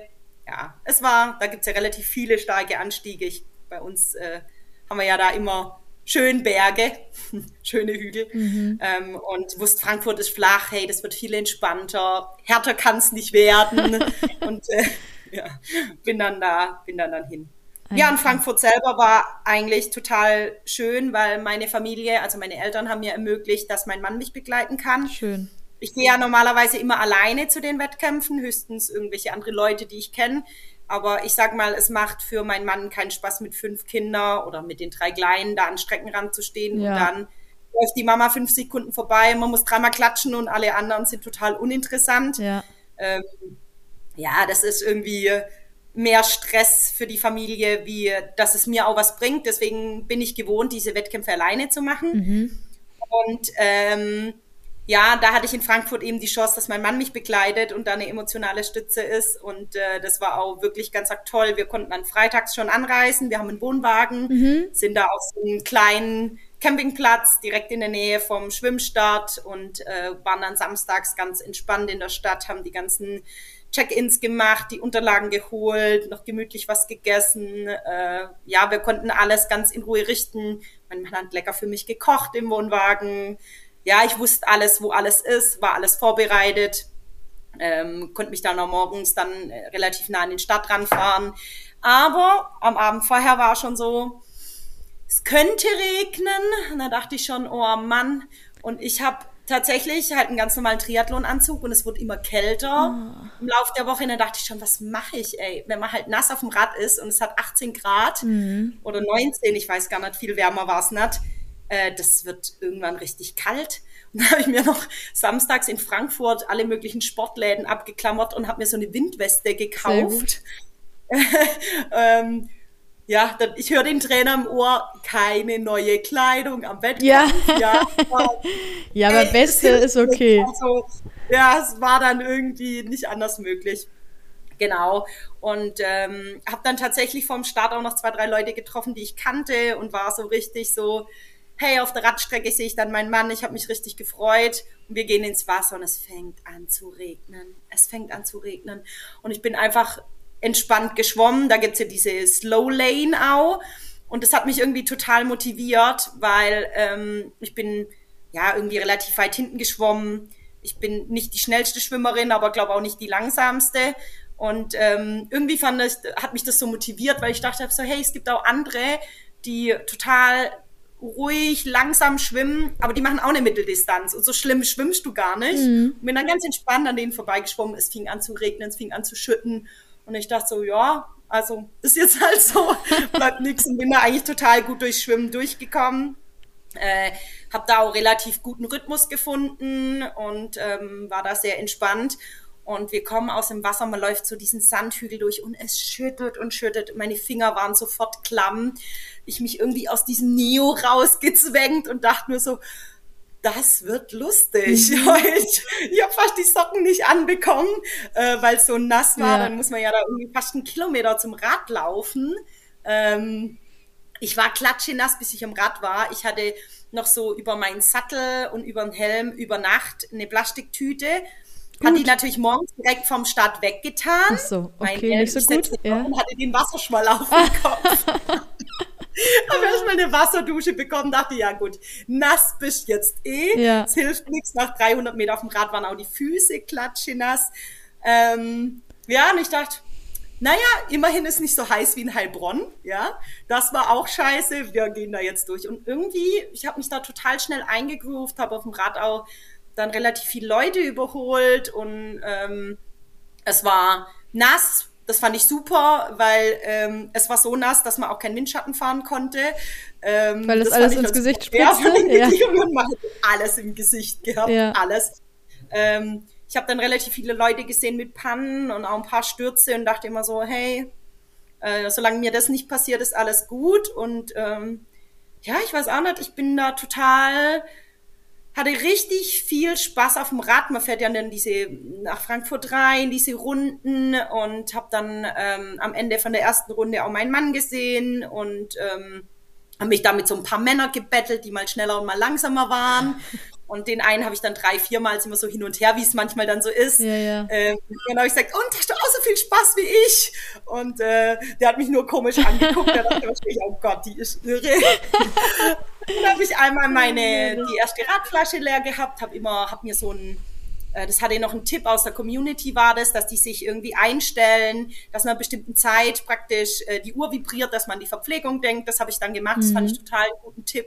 Habe dann immer wieder ein paar Schlücke ISO getrunken. Ähm, liebe Grüße geht raus an diejenigen, die mir das damals empfohlen hat. Das war wirklich gut. Hatte dann meine erste Radflasche leer, habe die dann immer vorne umgefüllt, so dass ich immer nur aus dem, Rohr, aus dem Röhrchen trinken musste, weil dachte ich ja gut. Äh, Spaß, Papa, ne? Ja, ja, genau. Ähm, und da war ja diese, war ein Team bei dieser VP, äh, die das auch super gemacht haben mit dem Anreichen von ihren Radflaschen. Und dann habe ich die Radflasche raus und habe die praktisch in die Littering Zone direkt in das Viereck getroffen und die haben eine Laola-Welle gemacht. und ich so, yeah, getroffen.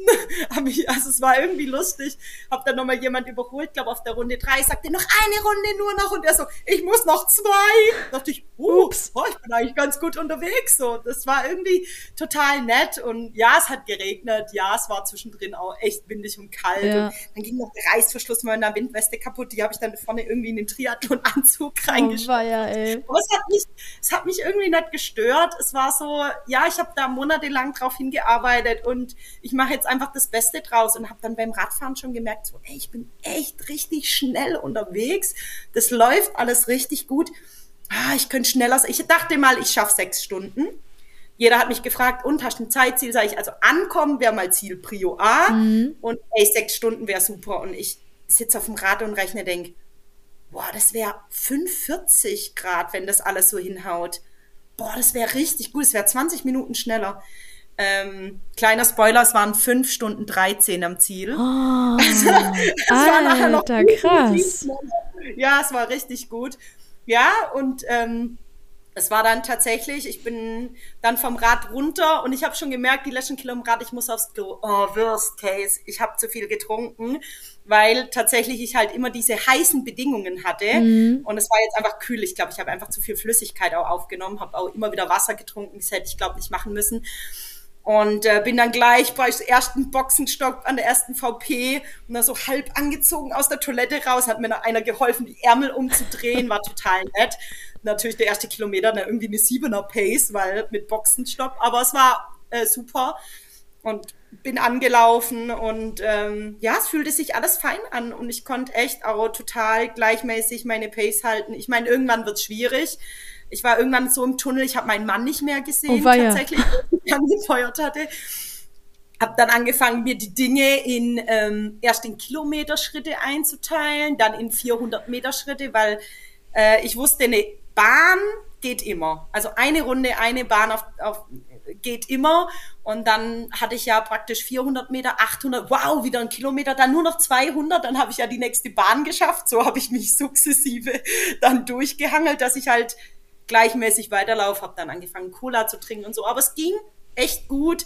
Die Zuschauer, obwohl es sau schlechtes Wetter war, waren ein paar total nette Gruppen dabei. Die einen haben dann Musik gemacht und ich war da in der letzten Runde und da haben die da richtig laut Musik und wir sind dann so kurz, das war so zwei Kilometer vom Ziel oder so, sind wir dann echt, ich habe richtig angefangen zu heulen, weil ich dachte so, ich habe nur noch zwei Kilometer, das kann nichts mehr schiefgehen, ich schaff mhm. das Ding. Und äh, ich konnte dann schon gar nicht mal auch rechnen, wie lange ich jetzt unterwegs bin oder so. Und ich dachte nur, ich schaff das. Krass. Und hat mir dann vorgenommen, kein Kilometer über einer Sechser Pace zu laufen. Boah, wieder eine 45. Wow. So, ich war da total euphorisch. Und äh, 300, 400 Meter vom Ziel war dann tatsächlich noch ein, ein Freund, der da stand. Der hatte, glaube die Sprintdistanz gemacht, ich weiß es gar nicht mal genau. Und der, was? Du bist schon da? Krass! Auf, wow, voll gut, bist in der letzten Runde. Das hatten wir natürlich auch und der ist dann neben mir gelaufen. Ich habe den so kurz wahrgenommen, aber auch nicht mehr so richtig. ähm, ja, und bin dann einfach, ich wusste noch, noch 400 Meter, noch 300 Meter und äh, bin ins Ziel rein und drück, lauf durch und drück auf die Uhr und sehe die Zeit und ich habe nur noch geheult. Mein Mann kam dann, ich habe ihn im Arm. Ich war nass, verschwitzt. Ich so, es tut mir leid, ich stinke, ich bin nass. aber guck mal, ich habe es geschafft. Wie krass ist denn das? Ja, ja also man muss halt auch überlegen, ich komme halt aus einer Zeit, ich war wirklich stark übergewichtig. Ich konnte kein Kilometer joggen. Ja. Und ich hatte jetzt eine Mitteldistanz gefinisht. Ja, irre. Also das war einfach so, ich habe meinen Körper ja jahrelang auch nicht gut behandelt. Und ja. äh, der hat mir das verziehen und äh, hat mich trotzdem durch diese Zeit getragen. Und es war tatsächlich einfach so, krass, ich habe das einfach geschafft. Und es wäre mir schnurz, welchen Platz ich hatte und wo ich war. Und ich habe da noch eineinhalb Stunden die Leute am Streckenrand angefeuert, weil ich dachte, es ist Schnutz, wenn man ins Ziel kommt, ja. Mhm. Also, und ich hatte manchmal auch Mitleid, dachte, oh krass, die rennen immer noch. Ich war schon geduscht, angezogen, alles. Die liefen immer noch. Und ich dachte dann so, jeden einzelnen, hey, ihr macht es super, ihr zieht es durch. Weil ich das einfach so, das ist einfach so eine krasse Leistung, mhm. egal in welcher Zeit und wie schnell. Das muss ein Körper erstmal auch schaffen. Absolut. So lang am Stück Sport machen. Und äh, ja, war da total war so erschöpft, ich bin natürlich im Rückweg im Auto eingeschlafen, habe nur noch gegessen, ich hatte so Hunger. Aber ähm, ja, also mir ging es dann auch hinterher super gut. Ich war zwei Tage später im Training und bin da in der Walle gelaufen, Kilometer in der Walle. Mein Trainer sagte, alles okay, hey, hast du nicht am Sonntag einen Wettkampf gemacht? Doch, doch. Ich, sag, ich bin am Sonntag auch noch mal auf einem angemeldet. Ähm, ich fühle mich fein. Ich hatte nicht mal groß Muskelkater. Krass. Ich, bin, ich arbeite im zweiten Stock, ist mein Büro. Ich bin da die Treppen hoch und runter, es war alles gut. Hut ab, richtig gut. Ja, ja. Also, sage danke, lieber Körper, du machst das ganz fein. Ja, definitiv. Aber was für eine schöne Geschichte über deine Mitteldistanz. Ich habe, weiß ich nicht, ich habe gerade das Grinsen nicht mehr rausbekommen, Gänsehaut bekommen. Ich kenne das so mit. Und dann entschärft es einen im Zielbereich so sehr, oder? Oder auch auf der ja. Strecke, wenn du merkst, ich schaff das. Ja, und ich hatte ja auch eigentlich nur das Ziel, mir war wichtig, ich komme gut und gesund an. Ja.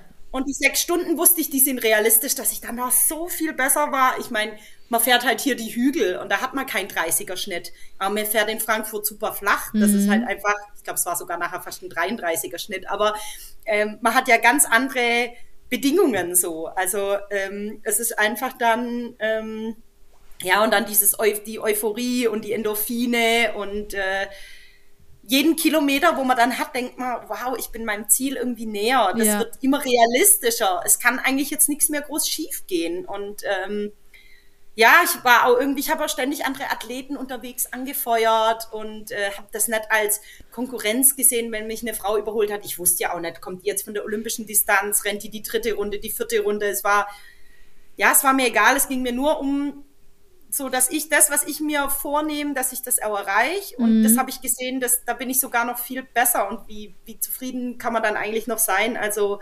ähm, ja, habe mich da echt richtig wohl gefühlt. Klar, ich musste mich richtig quälen. Mir tat die letzten paar Kilometer alles weh und ich dachte so, 50 Meter geschafft, nochmal 50 Meter so. Ähm, ja, aber es war trotzdem fein. Also es war nie so, dass ich dachte, so ich verlange mir jetzt zu viel ab. Mhm. Also ich kann hart sein zu mir selber, aber ich denke, ich konnte ganz gut einordnen, dass ich da nicht überpace. Bin auch super kontrolliert gelaufen von Anfang an und ähm, ja, habe mich, hab mich einfach gut gefühlt. Und die Woche drauf hatte ich dann noch mal einen Wettkampf, der war auch echt witzig. Also da bin ich dann, äh, hatte ich ja nochmal das Freiticket für den Summertime. Stimmt, ja. Und bin da gestartet und hatte überhaupt gar keine irgendwie Ambition. Ich habe da noch eine Freundin supportet, die hat, die hat ihren allerersten Jedermann-Triathlon gemacht und habe mit ihr die Check-ins gemacht und alles erklärt, weil ich hatte ja überhaupt null Druck. Und dann habe ich dort beim Wechsel meinen Zeitmesschip verloren. Oh, ja. Beim Neo ausziehen. Und bin auf der Radstrecke und ich weiß, ich war, war gut geschwommen ich war richtig gut auf dem Rad unterwegs und merk so, guck irgendwie nach unten und denk, mein Zeitmesschip ist weg. Und in dem Moment richte ich mich auf, praktisch aus der Aeroposition, gehe hoch und schrei richtig laut, so mit Hand in die Luft, fuck, so lass richtig den Lenker los. Wurde natürlich abrupt, ja, auch viel langsamer aufgezückt zu treten. Eine, die ein bisschen hinter mir war, überholte mich dann, guckte so, alles okay? Ich so, mein scheiß Zeitmesschip fehlt. und ich glaube, sie hat es gar nicht realisiert und ich dachte so, Mist, habe angefangen wieder zu treten, dachte, was mache ich denn jetzt? Mhm. Und dann habe ich gedacht, so geschwind, ob ich aufhöre, einfach das Fahrrad hier ins Eck schmeiß und es lasse. Und dachte ich, ganz ehrlich, jetzt fährst du das Ding zu Ende, weil wen interessiert die Zeit von Zara? Mhm. Kein Mensch. Wen interessiert die Platzierung von mir? Kein Mensch. Also es gibt ja niemand, der das fokussiert, der, ja, also das mache ich ja nur eigentlich für mich. Ja. Da habe ich gedacht, so, und jetzt ziehe ich das Ding durch. Ja, so. Und bin dann, bin einfach wieder ins Rad rein. Der nächste, beim nächsten Wendepunkt stand ein Streckenhelfer und habe gesagt, meine Startnummer ist so und so, ich habe meinen Zeitmesschip verloren. Ich mache aber noch mit Runde 1. Zähl bitte nicht. Und er so, alles klar, ich geb's durch.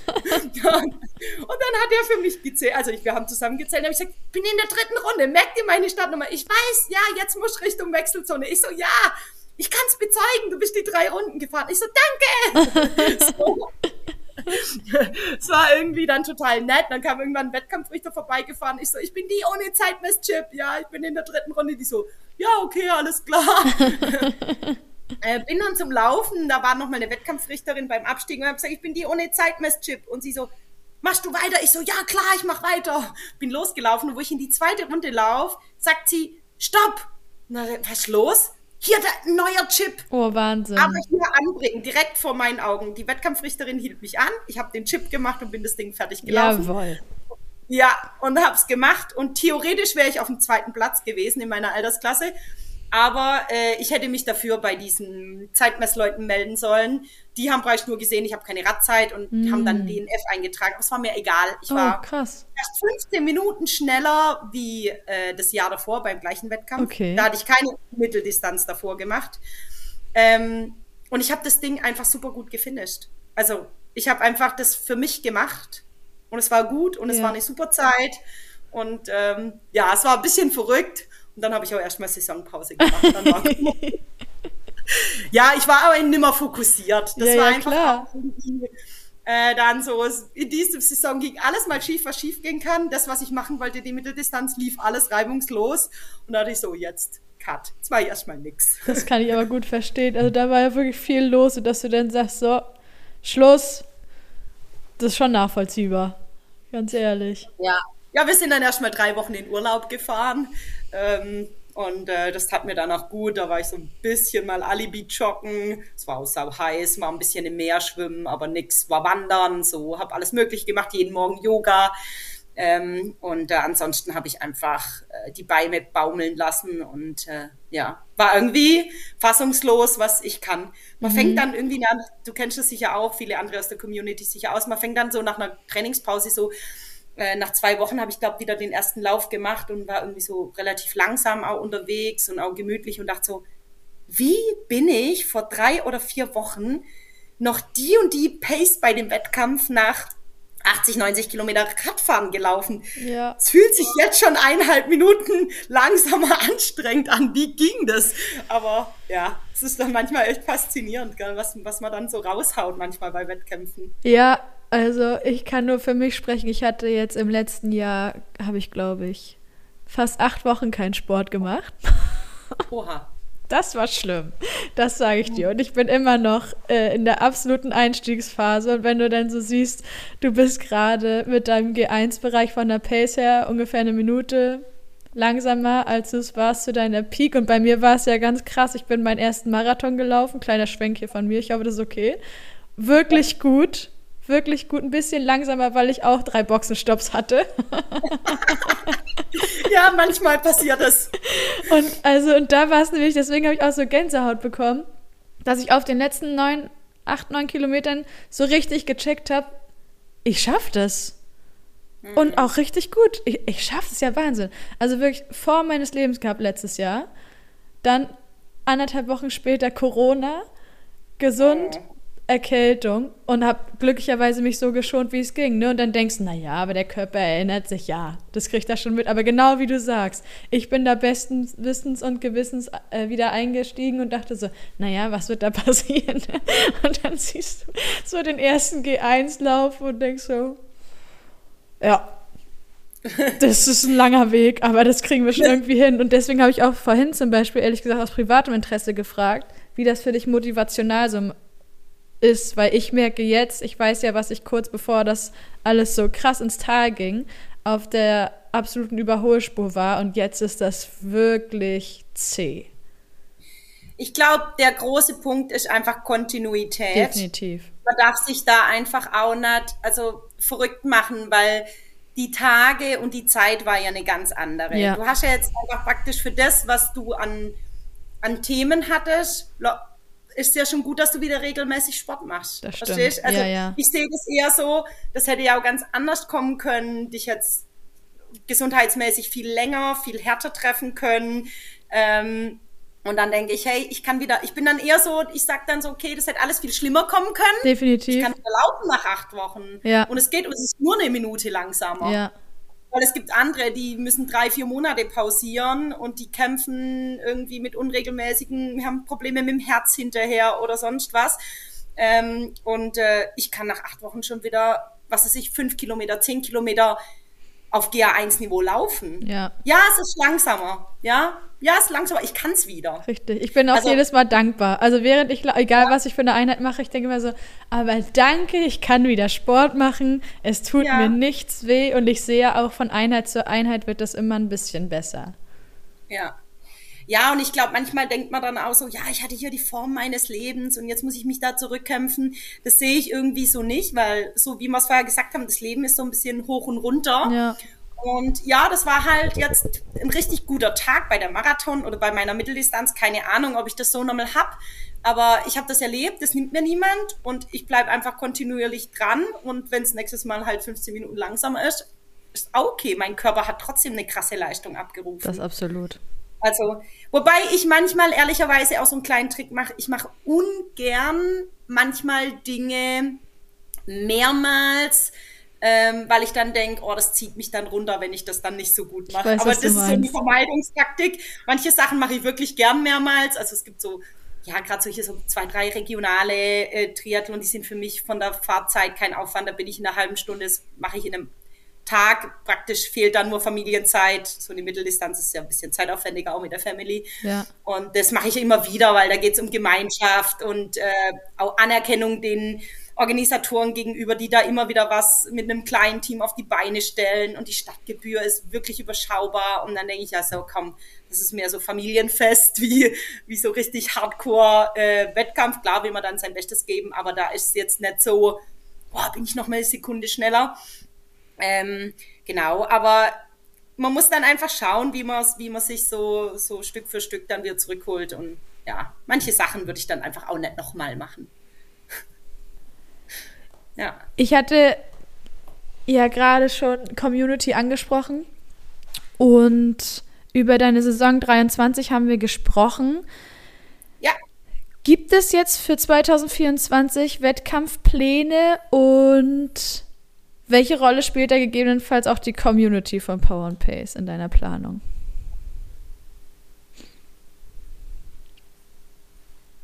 Also ähm, tatsächlich ist es so, dass ich äh, nächstes Jahr nicht so viel Zeit investieren will in, in den Sport, wie ich es jetzt dieses Jahr gemacht habe. Das war jetzt dieses Jahr jo. tatsächlich, ich meine, alle wissen, mhm. wie viel Stunden so ein Finisherplan umfasst und was alles dazu gehört. Ähm, habe jetzt praktisch vom Trainingsumfang Aha. abgespeckt, sage ich mal, auf ein Allrounder Plus. Also ich gehe mehr schwimmen, wie da im Plan steht. Da hat ja der Coach gesagt, da spricht nichts dagegen. Ich mache eigentlich eine Krafteinheit auch mehr, wie da im Plan steht.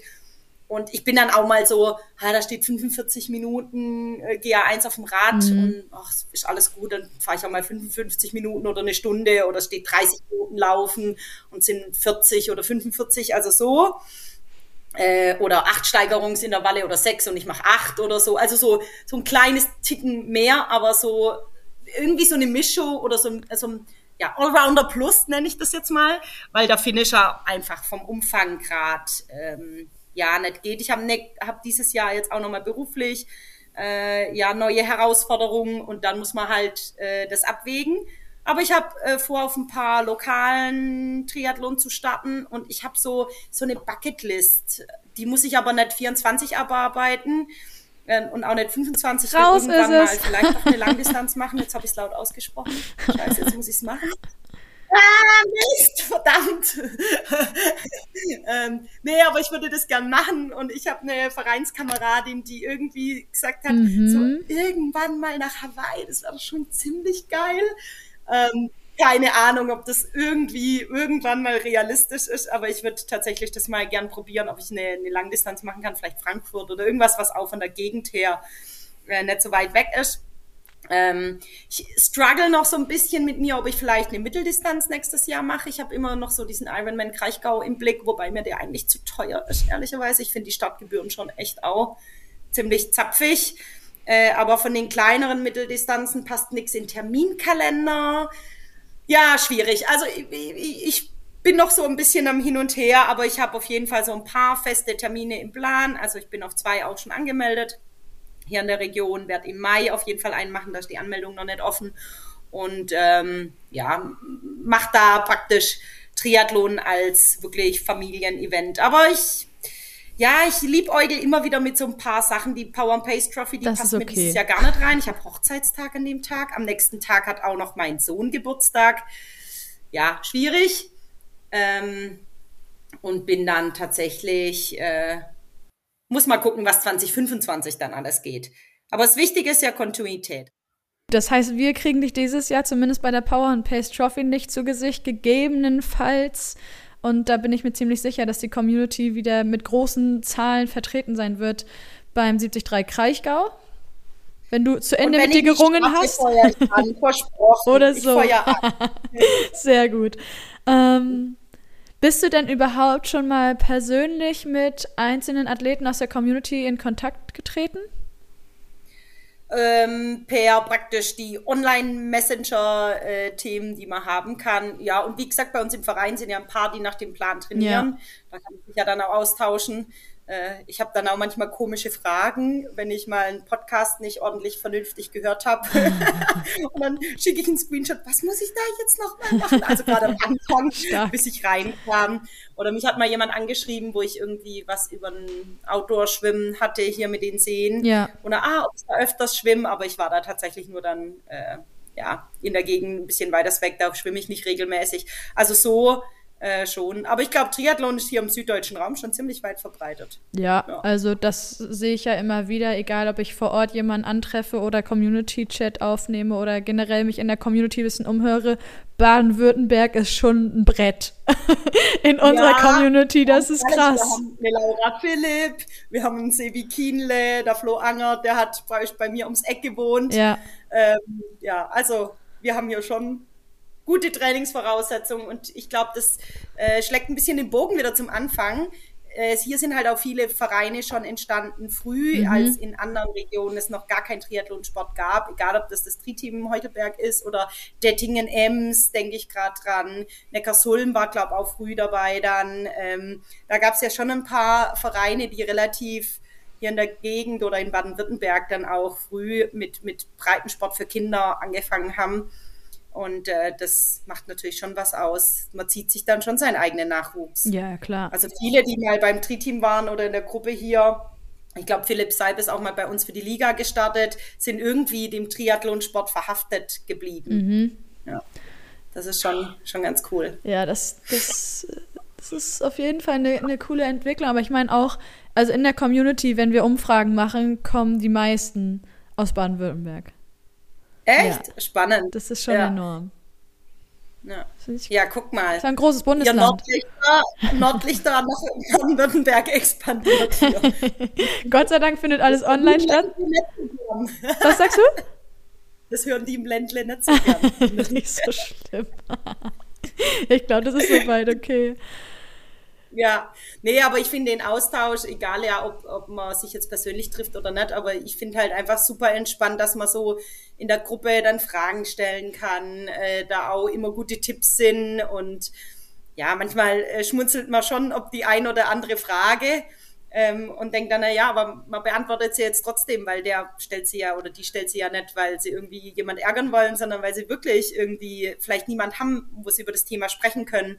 Ähm, und äh, versuche dann auch, wenn, wenn ich mal Zeit habe oder irgendwo nur eine leere Zeit, dann gucke ich also in Community rein und wenn da irgendwas ist, wo ich denke, ach, dazu kann ich was sagen, da weiß ich was, schreibe ich dann auch was dazu, weil ich das einfach fair finde. Das ist so ein Geben neben ähm, idealerweise, wo man dann halt auch mal, ich habe ja selber schon voll gute Tipps bekommen. Ja. Ähm, oder auch Hilfe, dass jemand äh, mir irgendwas gezeigt hat oder mich unterstützt hat oder wie mit diesen geliehenen äh, Auflieger, danke gehen raus an Martin oder an andere Dinge, die, wo ich einfach ähm, dann denke, ja, das ist voll gut und wenn ich da was zurückgeben kann, dann will ich da auch was zurückgeben, weil davon profitieren alle und für alle ist ein Hobby, wir sind alle keine Konkurrenten. Warum soll ich da nicht irgendwelche gute Tipps weitergeben mhm. oder mal sich gegenseitig unterstützen?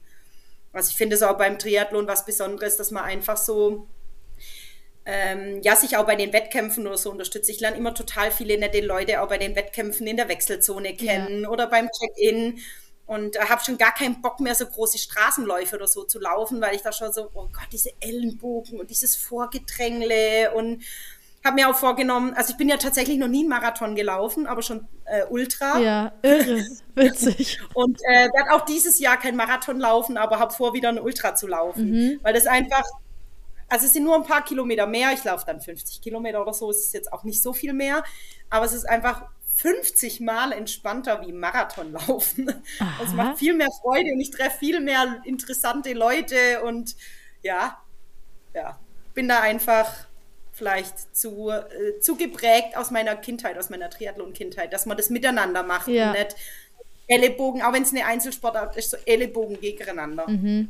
Wobei ich natürlich schon auch froh bin, wenn ich irgendjemand beim Schwimmen mal versägt, wenn da irgendjemand äh, beim Schwimmen meint, der ist schneller und ich schaff's dann auch mal schneller oder beim Radfahren oder so. Das macht mir schon auch Spaß, so ist nicht, aber äh, trotzdem eben in einem vernünftigen Rahmen, das ist so ein, so ein freundschaftlicher Battle. Ja. So freundschaftlicher Wettkampf, kein Ellbogen, rücksichtslos, da halte ich nichts davon. Ich finde es aber dann eine sehr schöne Prägung, auf diese Gemeinschaft ja. und den Spaß eingeschossen zu sein.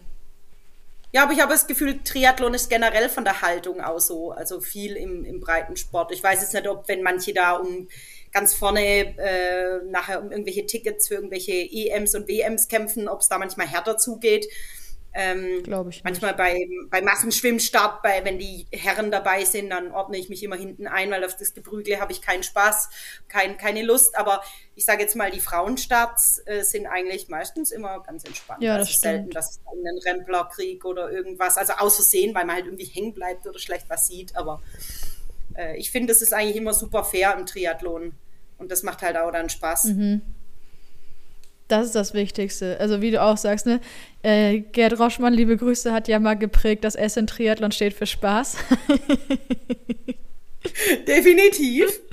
Und ehrlich gesagt möchte ich die Phrase gerne nutzen, um hier in unserem Gespräch langsam zum Ende zu kommen. Ich bin mir ziemlich sicher, ich spreche für uns beide, wenn wir hier noch ewig und drei Tage sprechen könnten und immer auf neue Themen, immer in Bezug auf Triathlon, Zeitmanagement, Familie, Job und Alltag kommen würden. Äh, ich bedanke mich ganz herzlich bei dir, liebe Zara, dass wir uns so ausführlich und tiefgründig und unterhaltsam über den Triathlon, über dein Leben so austauschen konnten. Das war sehr schön. Ja, es hat mir Spaß gemacht. Ich hoffe, der eine oder andere hat auch Spaß beim Zuhören und denkt dann nur so, was haben die zwei jetzt hier? äh, genau. Wenn jemand was wissen will noch oder irgendwas Tipps hat oder gute Hinweise, wo ich vielleicht noch mal eine Mitteldistanz unterkriege nächstes Jahr, die zeitlich bei mir reinpasst, dann äh, könnt ihr mich gerne anschreiben. Ich bin auf Facebook in der Community zu finden. Genau.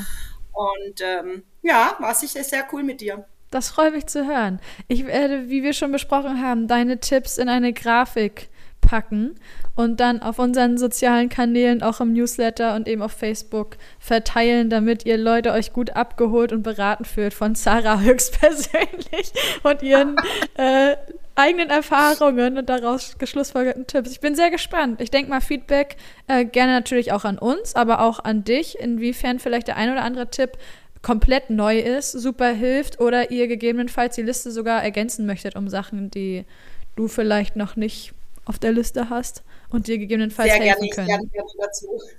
Wunderbar. Also vielen, vielen lieben Dank euch fürs Zuhören. Das war jetzt wieder eine sehr ausführliche Folge, aber ich schließe mich dir an, Sarah, und hoffe einfach, dass es für euch genauso unterhaltsam war wie für mich. Da waren viele Schmunzler dabei, Gänsehautmomente, also eigentlich von A bis Z alles vertreten. Und dir, Sarah, vielen, vielen Dank für die Zeit. Das ist auch immer nicht selbstverständlich. Ja, ich habe sie mir heute aus den Rippen geschnitten, aber sehr gerne.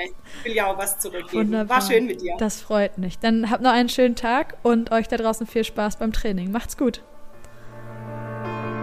Sweat in your eye, pain in your bones, hunger in your gut, got that fire in your soul, burn in your chest, find it hard to breathe,